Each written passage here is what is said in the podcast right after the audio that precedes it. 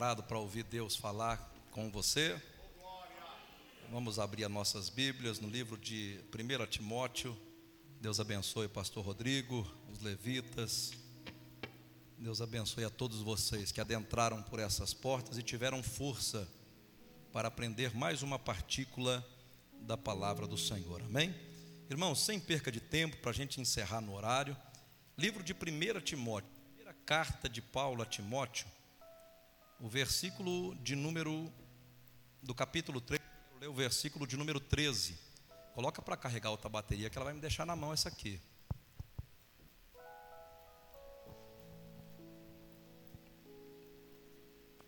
Capítulo de número 3, desculpa, 4, verso 13. Capítulo 4, verso 13 adiante. Deixa eu só dar uma olhada aqui. É isso mesmo.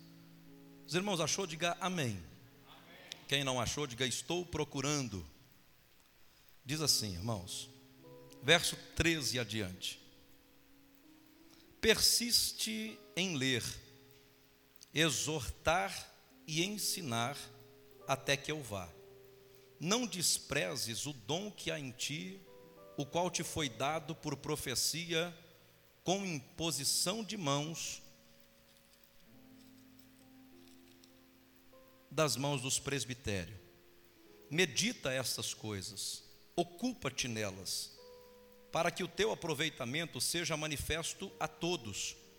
Tem cuidado de ti mesmo e da doutrina, e persevera nestas coisas, porque fazendo isto te salvarás tanto a ti mesmo como aos que te ouvem.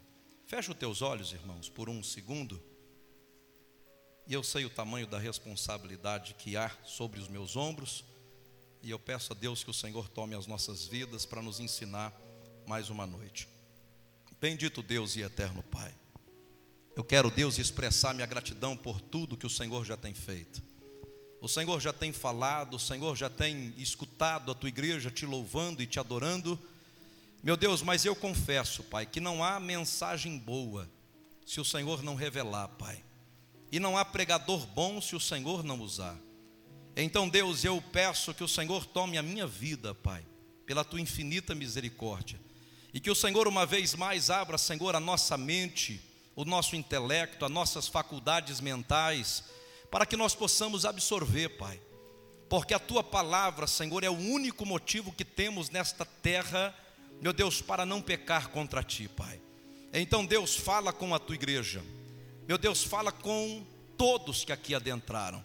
Em nome de Jesus, que ninguém saia, Senhor, sem resposta e da mesma forma que adentrou. Este Deus é o meu pedido, a minha oração, e os irmãos que creem comigo, comigo também digam amém. Toma os seus assentos, irmãos. E eu quero rapidamente dar uma introdução aqui para a gente entrar na temática que a gente vai estudar aqui, pelo menos umas duas ou três terças-feiras. Irmãos, aqui, Paulo, como eu disse a semana agora passada, né, aliás, domingo, essa semana já, eu passei para os irmãos que eu estava estudando sobre as cartas paulinas, e eu tenho falado muito com Deus que eu preciso aprender um pouco mais com Paulo, porque Paulo foi um camarada que ele tinha de Deus, irmãos, e aonde ele chegava, todos analisavam o tamanho da autoridade e o tamanho da intrepidez que Paulo tinha nas suas palavras. E eu falei para a igreja aqui a semana passada, no domingo, aliás, que quando Paulo começa o seu ministério, ele começa com muita eloquência, ele começa muito acelerado, muito rápido, e ele vai pregando de uma forma exacerbada, ele vai abrindo as igrejas, ele vai escrever algumas cartas que eu falei para os irmãos aqui, por exemplo, a carta que ele escreve aos Romanos.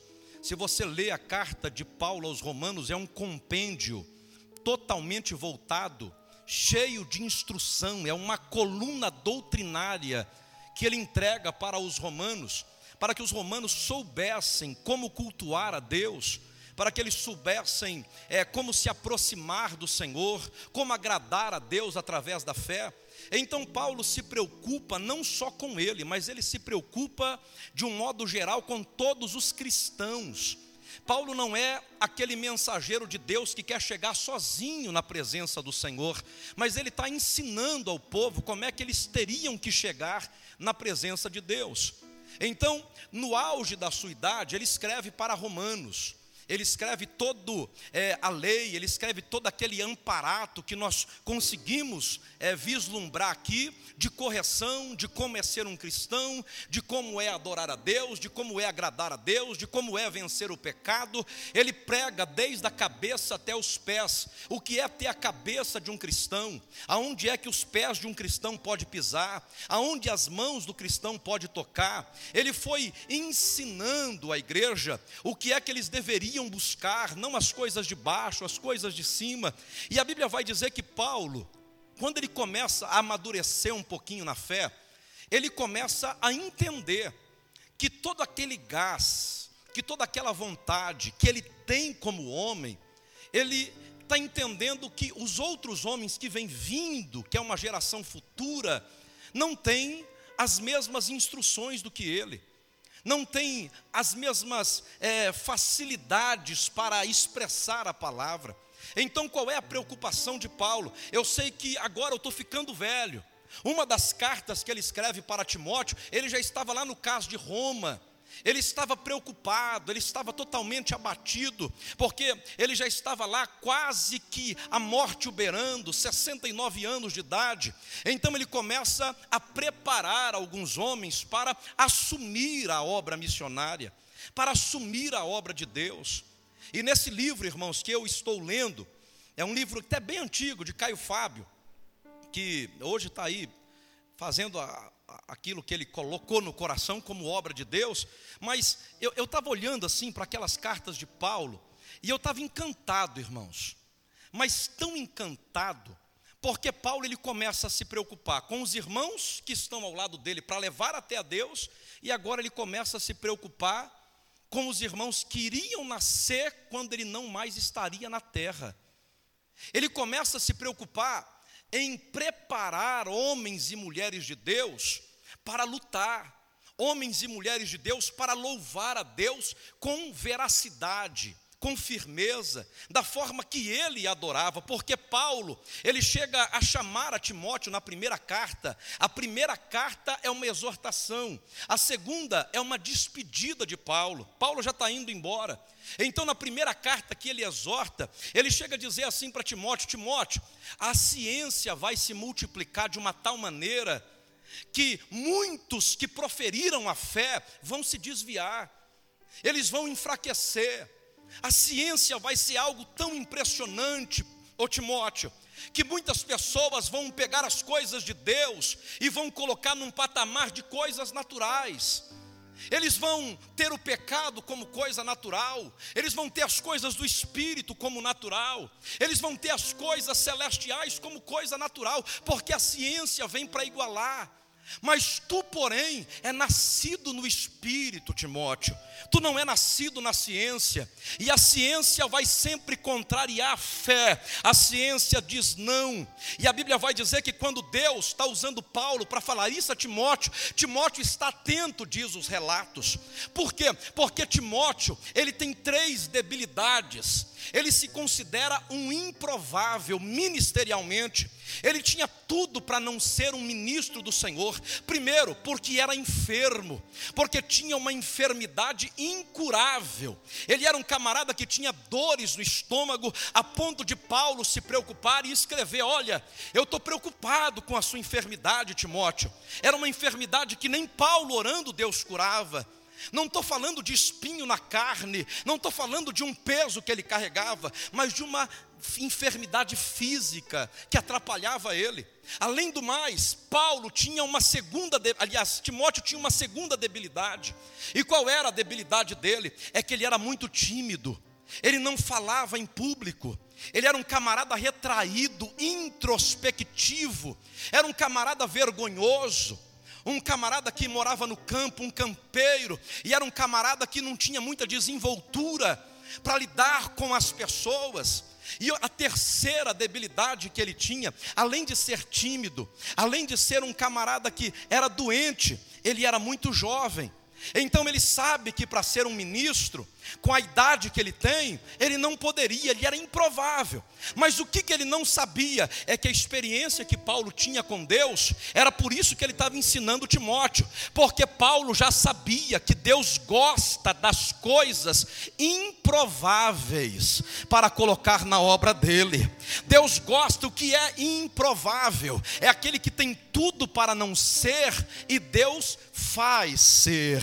Davi tinha tudo para não ser o rei de Israel, mas estava no coração de Deus que ele fosse o rei de Israel. Se você ler Gideão, ele tinha tudo para não ser o salvador de Israel contra os medianitas, porque era pequeno, porque era pobre, porque era medroso, mas a Bíblia vai dizer que Deus, mesmo na improvável pequenez de Gideão, o Senhor disse para ele: Vai na tua força, porque eu, o Senhor, sou contigo a improvável pequenez de Moisés, gago, um camarada limitado que não tinha nenhuma prerrogativa para ser um líder. A Bíblia vai dizer que ele até se preocupa e fala: Senhor, eu serei o libertador de Israel. E o Senhor disse: Tu serás Moisés. Mas Moisés está preocupado, porque Moisés está olhando que ele sabe que no, no âmago da sua alma ele é um improvável, ele é um assassino, ele é um gago. E ele vai dizer: Senhor, como é que eu vou me apresentar para Faraó?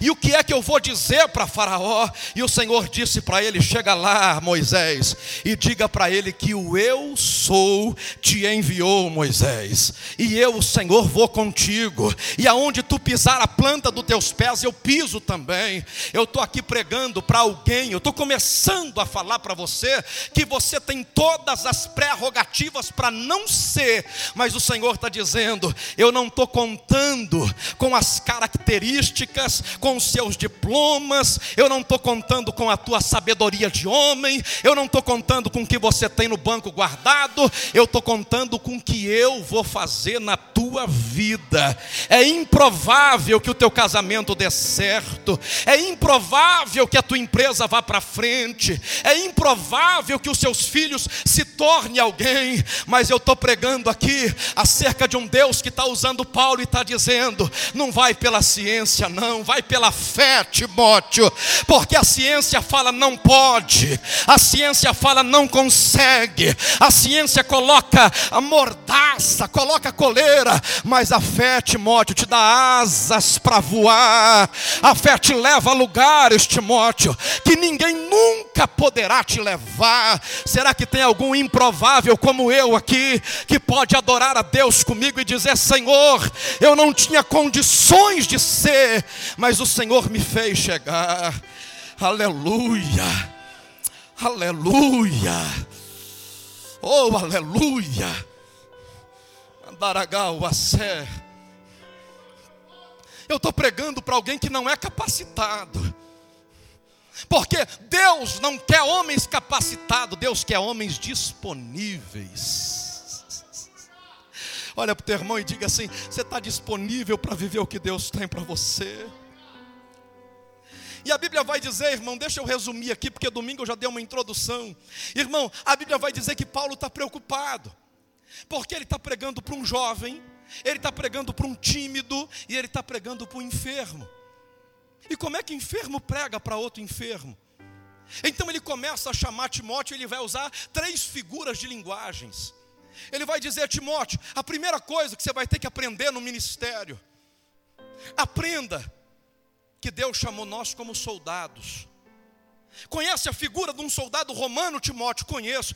Deus nos chamou como soldados. E eu te convido, Timóteo, a sofrer comigo as aflições como um bom soldado de Cristo. E eu falei domingo para a igreja que Paulo está dizendo para Timóteo: a primeira coisa que você tem que ter para você ser alguém ministerialmente é ser um soldado. E qual é a maior vantagem de um soldado? É que soldado tem foco. Segundo, é que soldado se prepara a vida inteira para uma guerra. Eu vou repetir: soldado tem foco e soldado se prepara para uma guerra. Para que, que um soldado pega numa arma, levanta, tira, desmonta, monta de novo, limpa, coloca, coloca a arma, tira de novo, e coloca coturno, e tira coturno, insera coturno, e coloca calça, e tira calça, e rasteja no mato. Aí você fala, mas esse povo é tudo besta, esse povo é tudo bobo. Esse povo fica lá rastejando no chão, eles vão para o meio da mata, fica lá fazendo teste de sobrevivência, para quê? Para alguém é bobeira, mas para o soldado, ele está se preparando para o dia da guerra.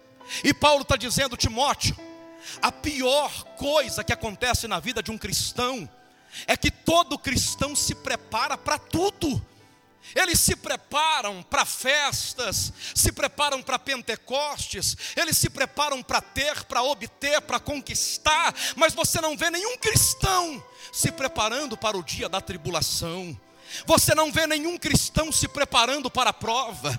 Você não vê nenhum cristão se preparando para a guerra, para a batalha. Aí ele começa a dizer: Olha, o Senhor é aquele que adestra as nossas mãos, Timóteo, para o dia da grande guerra. Eu estou pregando para alguém aqui que está sofrendo. Eu estou pregando para alguém que talvez está no meio das matas, sozinho, a aflição, e treina, e treina, e as coisas caíram na rotina, e parece que nada está acontecendo e vem para o culto, ouve a palavra, vai embora, e chega no culto de novo e ouve a palavra e vai embora, e ora em casa, jejua, e lê a palavra e parece que não está acontecendo nada. Deixa eu pregar para alguém aqui. O Senhor está dizendo: para você não está acontecendo nada, mas tu não está vendo o tamanho da guerra que está sendo travada no campo celestial contra a tua casa, contra a tua família, e eu não vou colocar você numa redoma de vidro, não eu estou preparando você para enfrentar Satanás com toda a sua cúpula, porque Isaías, ele ouviu um barulho, está no capítulo 13, e quando ele viu o barulho, ele disse: Senhor, o teu povo está sofrendo dentro de um vale, e o que é que é isso? E o Senhor disse: Isaías, olha de novo, Isaías, você não está enxergando, não é para o vale que tu tem que olhar, Isaías, olha para o alto, e quando Isaías olha para o alto, Isaías retrata capítulo 13, versículo 4 e eis que vem vindo, quem é? É o Senhor dos exércitos, que vem passando em revista do seu exército.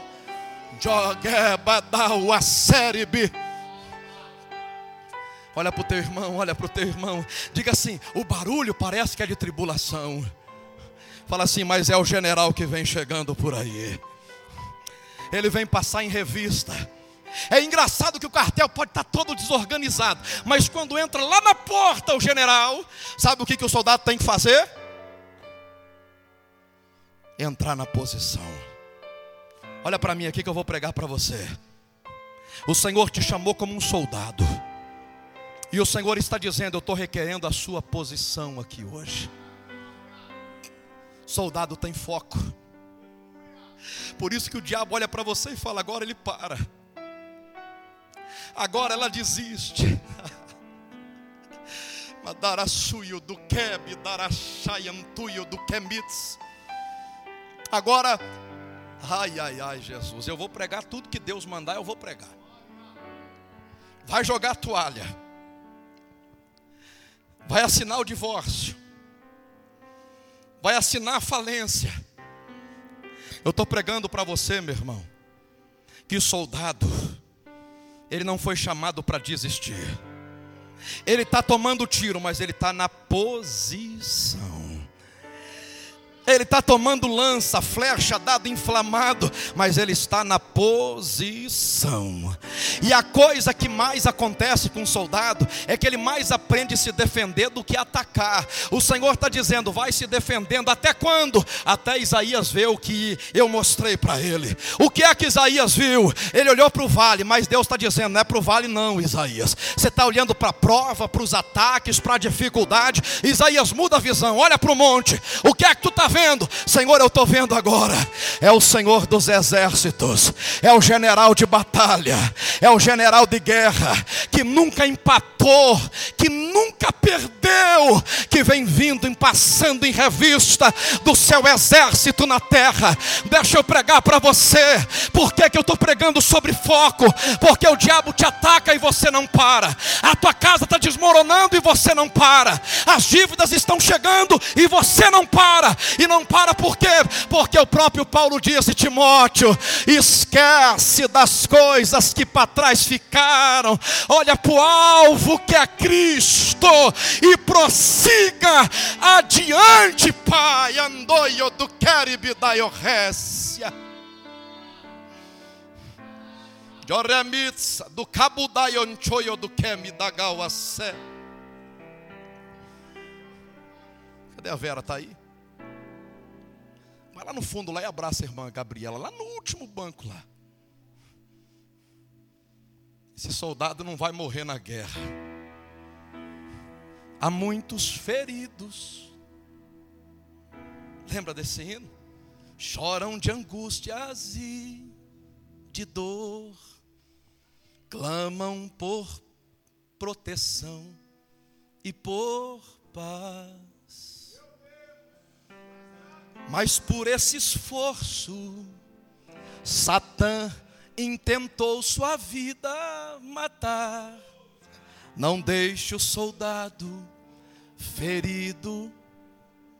Olha para o teu irmão e fala assim: vai morrer não. Abraça ela aí, velho, e profetiza no ouvido dela aí que não vai acabar. Fala no ouvido dela aí que não é para largar. Fala no ouvido dela aí que é para ela dar mais um passo. Fala no ouvido dela que é para ela tentar mais uma vez. Fala para ela que ela está sendo bombardeada de todos os lados. Mas diga para ela que o general vem vindo. Diga para ela que o capitão está chegando. Diga para ela que quem nunca perdeu batalha, ele vem vindo para ajudar ela nessa guerra. Deus não vai deixar soldado ferido morrer. Tem uma parte que falava assim: Deita o bálsamo e a ferida sarará. Protege com teu manto de amor. Pega na mão do irmão. O pão partilhemos sim. O que você passa, eu passo. O que você enfrenta, eu enfrento. A tua guerra não é diferente da minha. A tua tribulação não é maior do que a nossa. Todos que estamos aqui estamos numa guerra, mas assim diz o Senhor nessa guerra: não tereis de pelejar. É só você aguentar na posição de sentido que o general vem chegando. A ajuda vem vindo, não é de baixo, é do alto. Olha para o teu irmão e fala assim: é do alto que vem vindo a minha ajuda. É do alto. A minha ajuda não vem do vale, a minha ajuda vem do monte. Quem vem me ajudar não é na terra, quem vem me ajudar é coisa do céu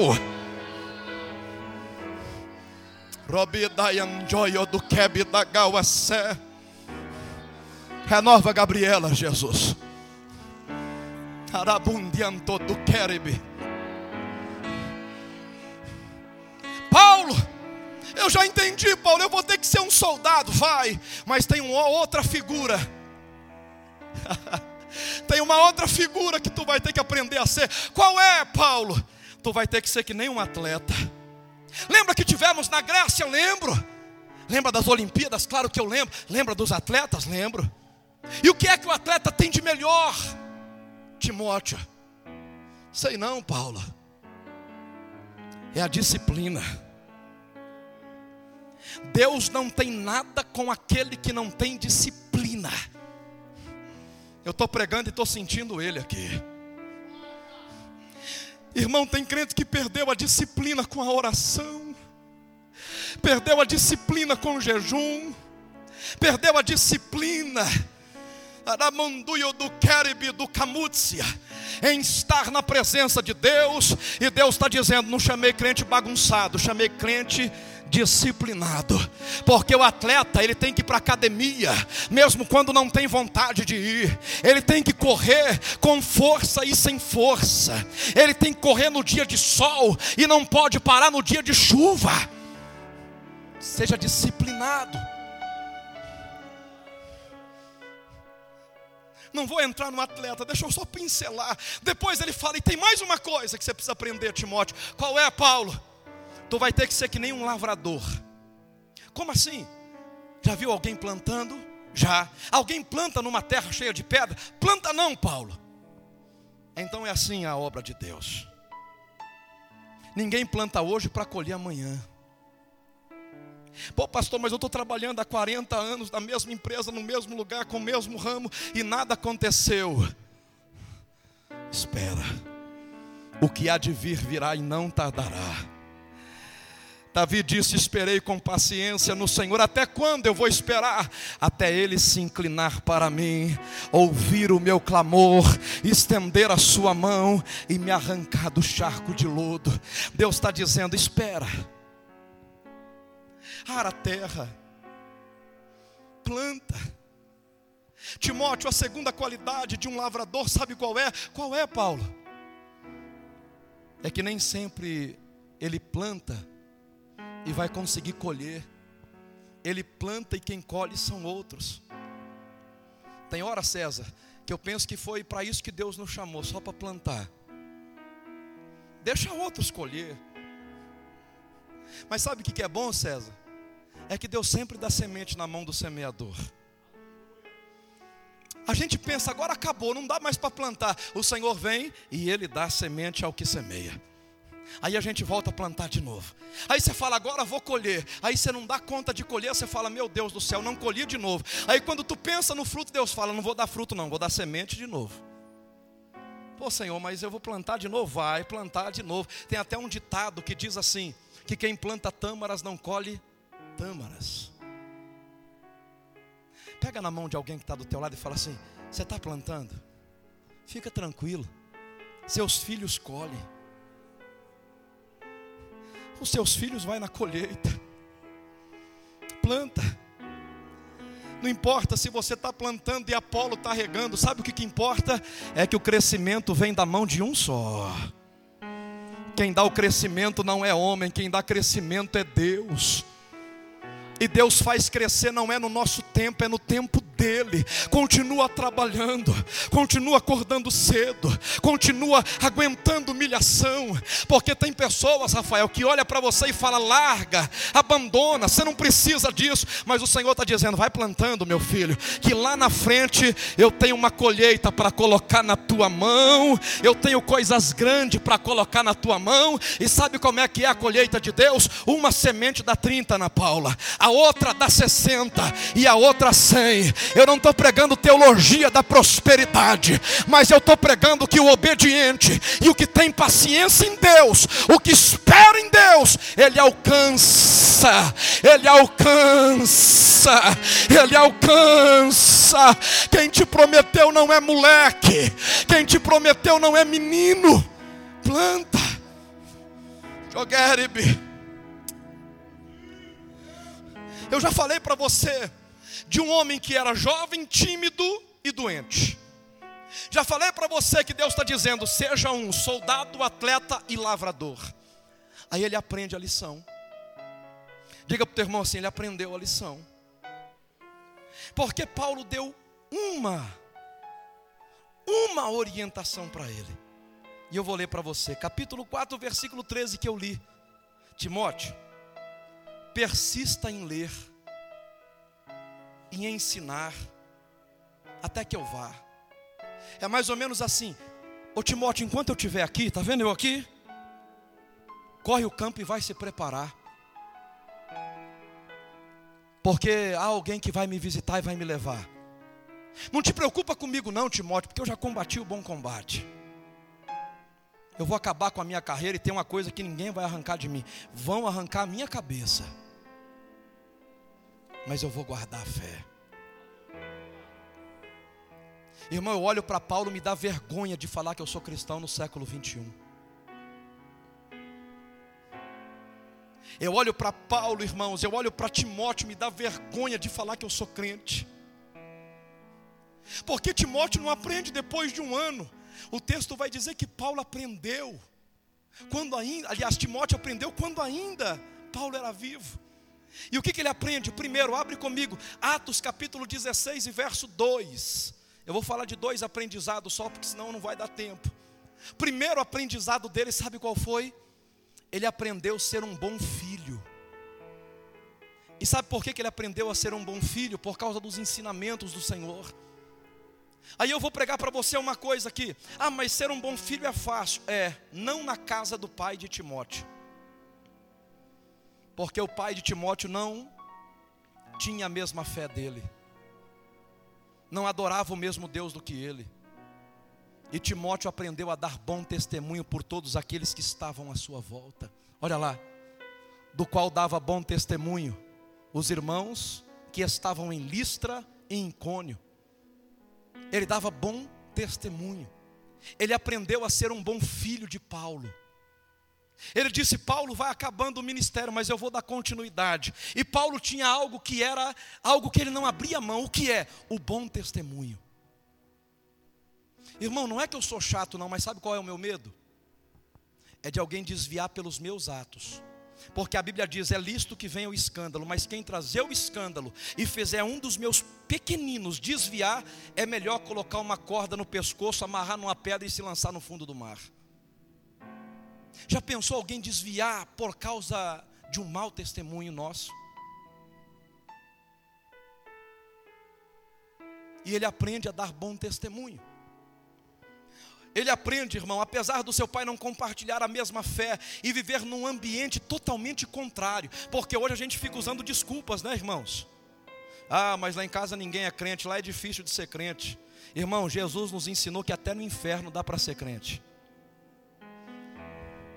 É porque meus amigos, sabe? Quando eu junto com eles, aí eu esqueço que eu sou crente, eu esqueço tudo de lado, aí eu acabo fazendo bobeira. Irmão, para com essa desculpa para boi dormir. Deus está dizendo: quem é crente, é crente na igreja, é crente no bar, é crente no boteco, é crente na escola, é crente na rua, é crente dentro de casa, aonde ele chega, ele dá bom testemunho, é crente jogando bola, ele é crente até no inferno, porque até no inferno Satanás teve que respeitar o Cristo. Aí tu vai dizer: Cristo Cristo teve bom testemunho? Teve. Ei, quem estão dizendo ser eu aí fora? Alguém vai dizer, sabe o que para ele? Uns estão dizendo que tu é Elias. Ele vai dizer, o maior profeta que teve. Outros estão dizendo Moisés, o maior legislador. E ele disse, não, mas ainda não está bom. Quem estão dizendo, Pedro, toma a palavra.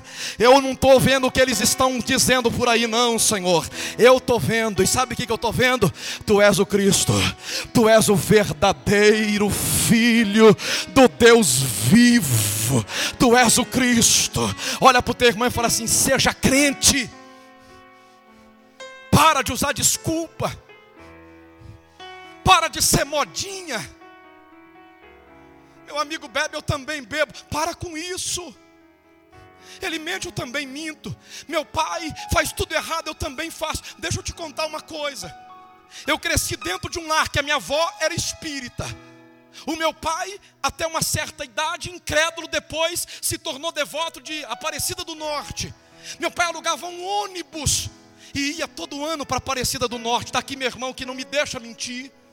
Íamos para Aparecida do Norte. Meu pai não saía de Pirapora do Bom Jesus. Meu pai não saía de Santa e de Virges. Toda vez que íamos, era uma vela do nosso tamanho saiu, se tornou espírita com a minha avó. Aí era galinha, era não sei o que, matava, fazia e acontecia. Sabe como é que eu ficava, irmãos? Meus pais iam para os montes, para as matas virgens, para fazer os trabalhos, para fazer as coisas que eles tinham que fazer. Irmãos, eu ficava dentro do carro. Eu era menino ainda, mas eu já sentia que aquilo não era certo. Porque, irmãos, Deus colocou um senso comum, um senso de justiça dentro do coração de cada um de nós, e a gente sabe o nosso ambiente, a gente sabe do nosso lugar, a gente sabe das nossas prerrogativas. Deixa eu te pregar uma coisa, irmão, sabe qual é o senso de justiça que Deus colocou dentro de nós? É o Espírito Santo de Deus. É por isso que alguém aponta o dedo e fala: Você vai morrer. E eu já aponto o dedo e falo: Você vai ter vida e uma vida abençoada. Porque quem tem Deus no coração não amaldiçoa. Quem tem Deus no coração não tem inimizade. Olha para o teu irmão e fala assim: seja crente, dê bom testemunho, paga quem deve. Se não tiver dinheiro, dá um testemunho bom, vai lá e dá uma satisfação. Irmão, está vendo umas etiquetinhas amarelas que a gente colocou na igreja aqui? Isso aqui chama captação de patrimônio. Eu estou meio assustado com o que Deus fez aqui nessa igreja em nove meses. Muito assustado. Nós fizemos a captação, está aí, a lista está lá em cima. Irmão, eu estava pensando assim, rapaz, nós já gastamos uns 150, uns 160 mil aqui na igreja. Irmão, tem quase 230. O patrimônio. É, microfone, essas coisinhas que você está vendo, umas coisinhas nelas aí, está vendo? E sabe o que eu fiquei mais admirado com Deus, irmãos? É que não precisa se corromper. Começo do ano eu estava devendo até o sapato do pé.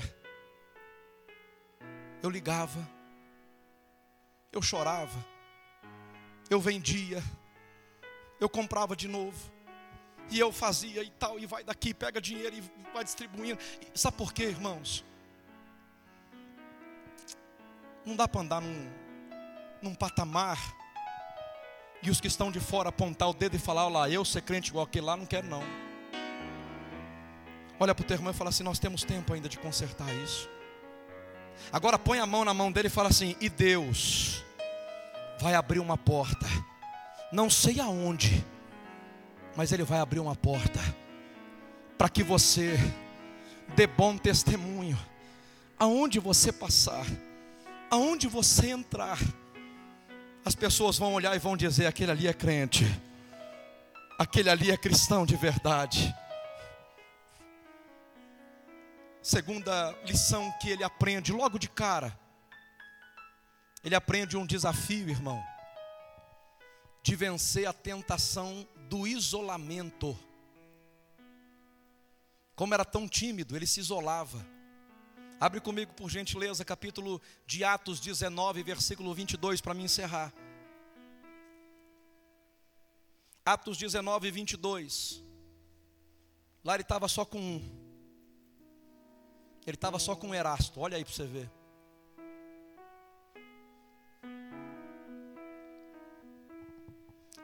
E enviando a Macedônia dois daqueles que o serviam, Timóteo e Erasto. Ficou ele por algum tempo na Ásia. Lá ele estava andando só com Erasto, com mais ninguém. Abre para mim, correndo aí, Atos capítulo 20, versículo 4 e versículo 5. Quando Paulo vai embora, sabe quem se torna a sensação? Silas um dos líderes, um dos representantes. Todos queriam estar perto de Silas. Atos capítulo de número 20, verso 4 e 5. Olha o que está dizendo. Olha lá. Ele está andando não mais só com Erasto, mas ele está andando com Sópater, com Aristarco, com Segundo, com Gaio, com Tiquico, com Trófimo. Logo nós percebemos o que? Que ele já não era mais aquela pessoa tímida que queria andar só com Silas. Olha para mim aqui que eu vou entregar tudo. Tem uns que só querem andar com Silas, irmãos. Espera aí, eu vou pregar até você entender. Tem uns que só querem andar com Silas. Se não for com Silas, eu não ando com ninguém. Deus está dizendo, meu irmão, tenha relacionamento. Eu vou pregar de novo. Ele aprendeu a ter relacionamento. Eu não estou falando que você tem que andar em turminha, não. Relacionamento. Ele estava andando, irmão, com várias pessoas, porque já não tinha mais um, já não era mais ele e o outro, não, estava andando com todo mundo. Porque a igreja dos dias de hoje, irmãos, é uma igreja atrofiada. Se eu parar para pregar aqui, aqui dentro deve ter umas 20 turminhas, mas cada turminha não se turma com a outra turminha de jeito nenhum. Minha turminha é de Silas, a minha é de Sópater, a minha é de Aristarco, a minha turminha é só de Gaio, a minha é de Tiquico, a minha é do líder que é Silas, a minha. Irmãos, o Senhor está dizendo: missão, obra de Deus, crente de verdade, você vai ter que saber se envolver com o porteiro e com o dono da empresa, e você vai ter que tratar os dois da mesma forma. senão a gente não serve para ser um missionário da obra do Senhor. Não dá para tratar o pastor da igreja com esmero, com carinho, mas o irmãozinho que está do teu lado aí com desprezo, com rancor, que fica dias e dias e dias e dias, um falando do outro, uma guerra dentro da igreja. O Senhor está dizendo: aprende, ó Timóteo, que tu vai ter que crescer, e quando tu crescer, você vai ter que largar o isolamento e você vai ter que aprender a se relacionar. Paulo está dizendo: quanto mais você se relacionar, menos tentação você terá. Aquele versículo parece que morreu na Bíblia, né? Conta um para o outro as suas fraquezas, aquilo lá morreu, irmãos. A gente vai ter que fazer é, um adendo aqui dentro da Bíblia arrancar esse versículo e fazer uma emenda. Porque se eu contar minha fraqueza para uns aqui, Deus me livre e guarde, irmão. Você vai me colocar na cruz, vai me crucificar. Você vai cortar minha cabeça, vai me crucificar de ponta cabeça. Por quê? Porque eu sou homem igual você. E quando você souber dos meus erros, é hora de você querer virar as costas. É hora de você me isolar, Alguém esses dias me perguntou, alguém não, o irmão Elton, que é obreiro, voltando agora. Ele falou: Pastor, aqui dentro da igreja o Senhor pega uns camaradas, desde quando eu te conheço. Os caras têm mau nome na cidade inteira. Uns pastor que caiu, levantou, adulterou, arrebentou. Rapaz, você é doido, pastor. Você pega o cara e põe o cara dentro do púlpito. Você põe o cara para pregar. Você põe o cara para fazer. Você põe o cara para não sei o quê. Eu olhei para a cara dele e falei assim: Sabe qual foi o maior erro? O maior erro que teve naquelas dez virgens?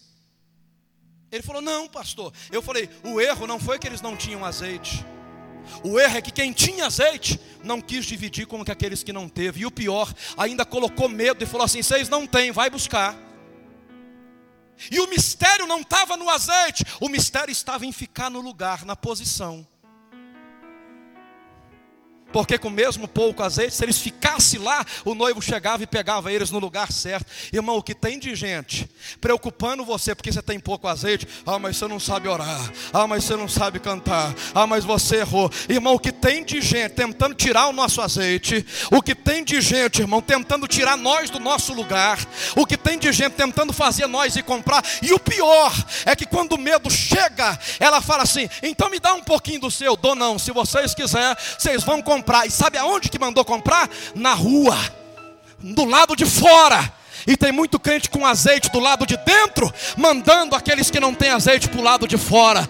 Quando eu disse isso, irmão, o irmão falou, pastor, nunca pensei nisso. Eu falei, então aprenda a pensar. O azeite que Deus me dá, quanto mais Ele me der, e quanto mais eu distribuir, mais Ele me enche. Porque eu aprendo uma coisa com aquela viúva: tem vaso na casa, tem vaso. Então fecha a porta, não deixa ni. Ai, ai, ai. Fecha a porta, não deixa ninguém sair e fica dentro dentro do quarto.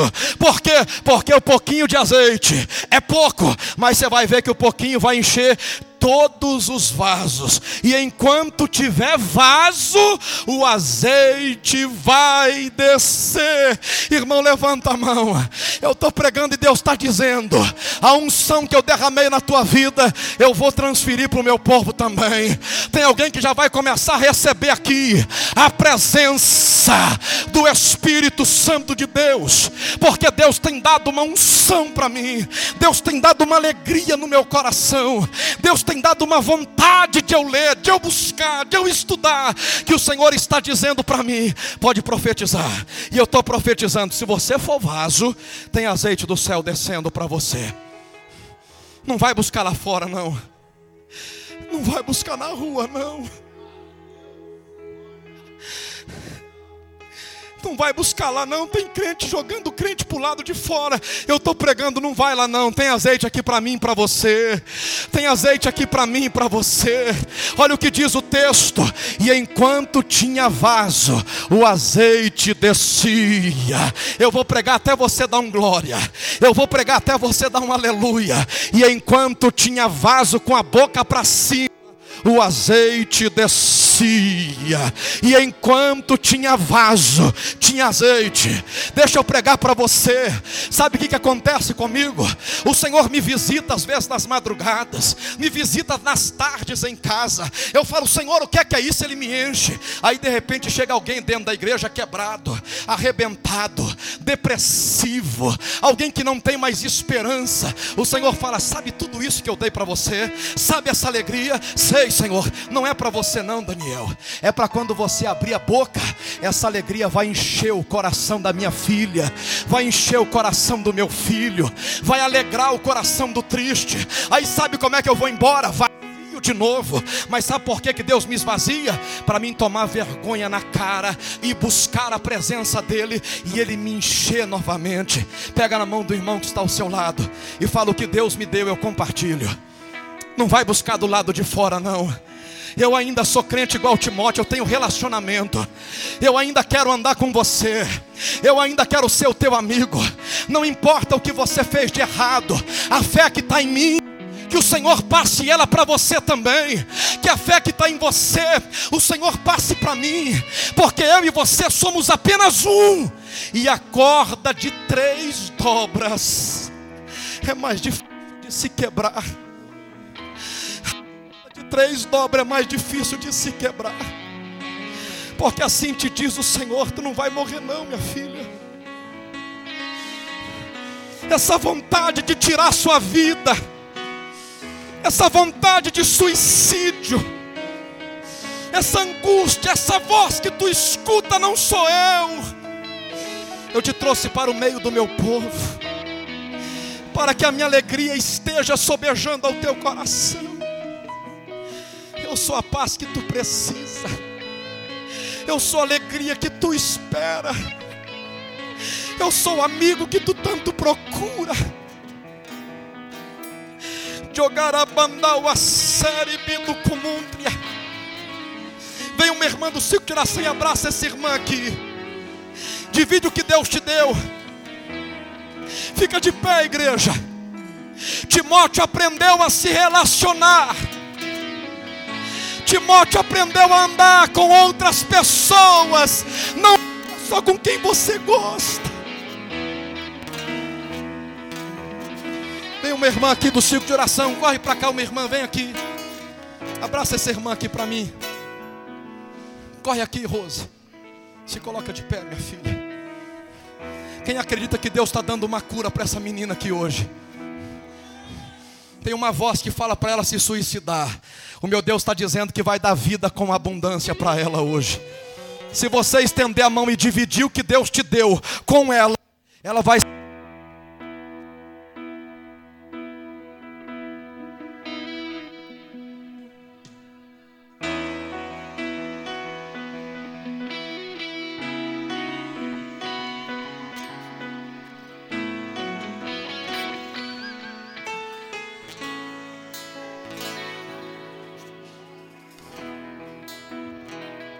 Eu quero encerrar, irmãos, mas eu quero encerrar adorando a Ele.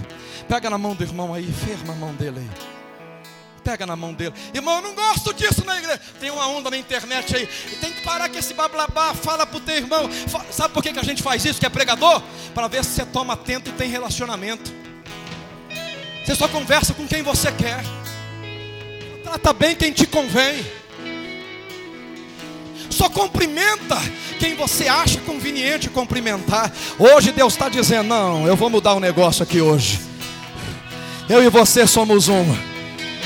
E junto ninguém segura a igreja. Eu tenho dois minutinhos. Se os levitas cantar aqui, eu vou dar glória. Esconda-me em ti. Vamos pedir para ele esconder nós aqui. Vamos pedir para ele. Fecha os teus olhos e ora para o irmão que está ao seu lado. Ora. Eu tenho muito defeito que você poderia derrubar eu.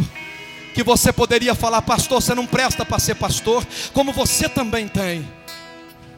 Mas vamos esquecer os nossos erros, vamos. Jesus perdoou nossos pecados. Jesus perdoou e jogou lá no mar do esquecimento e está dizendo: se relacione. Ah, mas o irmão não me pagou, passa por cima dessa dívida. A comunhão é muito melhor do que o dinheiro no bolso. Porque a comunhão traz Deus, e se tiver comunhão um com o outro, e se tiver comunhão um com o outro, e se tiver comunhão um com o outro, pedireis qualquer coisa no meu nome, vos será dado. Deus quer te dar. Cante, esconda-me em ti, esconda-me em ti, esconda-me em ti. Levanta a mão do teu irmão e canta. Esconda-me em ti. Esconda-me em ti. Nas asas do teu amor. Esconde a Assembleia Semear, Pai. Esconda-me em ti. A igreja tem que ter relacionamento. Esconda-me em ti. Eu abençoo, escuta isso. Eu abençoo como pastor a Assembleia de Deus no Ministério Presidente Dutra. Que foi uma bênção na minha vida enquanto eu tive lá. Eu abençoo meus pastores que ficaram lá. Do. Eu abençoo os meus amigos que ficaram lá. Eu sou crente, crente não carrega rancor. Como eu amo seu nome. Levanta a mão e canta. Tens o nome mais lindo que eu conheço. Como eu amo seu nome. Como eu amo. Pastor Rodrigo vai orar por vocês e vai encerrar. Como eu amo seu nome. Tens o nome mais lindo que eu conheço. Como eu amo seu nome. Adora igreja. Esconda-me em ti. Esconda-me em ti. Nas asas do teu amor.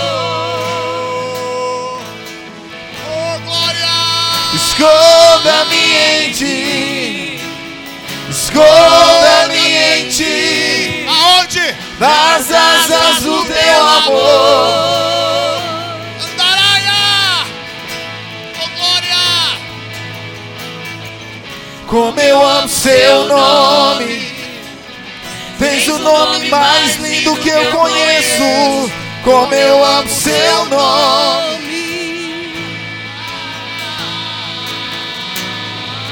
Como eu amo seu nome. Tens o nome mais lindo que eu conheço. Como eu amo seu nome.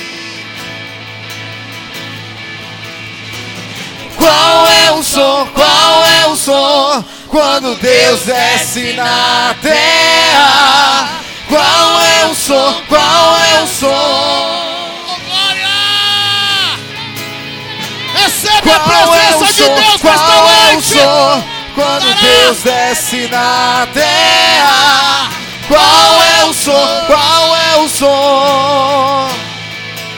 E esse é o som. O carpinteiro batendo a porta. O carpinteiro batendo a porta. E esse é o som. O carpinteiro batendo a porta. O carpinteiro batendo a O porta. carpinteiro está aqui nesta noite. Ele vai te abençoar. E esse é meu som. Do lado de dentro eu abro a porta. Do lado de dentro eu abro a porta. E esse é meu som. Do lado de dentro eu abro a porta. Do lado de dentro eu abro a porta. Aleluia. Estenda a mão do teu irmão lá em cima. Eu quero orar pela tua vida. Oh Deus, nós aprendemos, Pai, com a tua palavra nesta noite. E aprendemos, Deus, que nós precisamos do irmão que está do nosso lado. Aprendemos, Deus, que precisa relacionamento. E meu Deus, eu creio, Pai, que o Senhor está manifestando, Deus, o teu poder aqui na tua casa. E acreditando, Deus, na manifestação do teu poder, Pai. Eu te peço, meu Deus, abençoa, Pai, a esta igreja. Porque a igreja, Pai, não é feita apenas de desafio, mas a primeira coisa que o Senhor nos ensinou foi o amor. Eu te peço, meu Deus, nos abençoa. Nos ensina, Deus, a amar o nosso irmão, o nosso próximo. Nos ensina, Deus, a amar, Pai, como igreja do Senhor. Nos ensina, Pai, a compadecer, Pai, das dificuldades do nosso irmão. Nos ensina, meu Deus, nesta noite, Pai, o propósito que o Senhor tem, Pai. E que nós possamos sair daqui, meu Deus, nesta noite cheios para semear, Deus, a tua boa semente, Pai. E derramar, Deus, do teu azeite sobre as vidas. Meu Deus, eu te peço nesta noite, nos abençoa, nos guarda. E leva, Deus, a tua igreja guardada debaixo das tuas mãos, assim como o Senhor nos trouxe, nos leva, Deus, para nossa casa. Em nome de Jesus é o que eu te peço. E os irmãos que creem juntamente comigo, digam amém.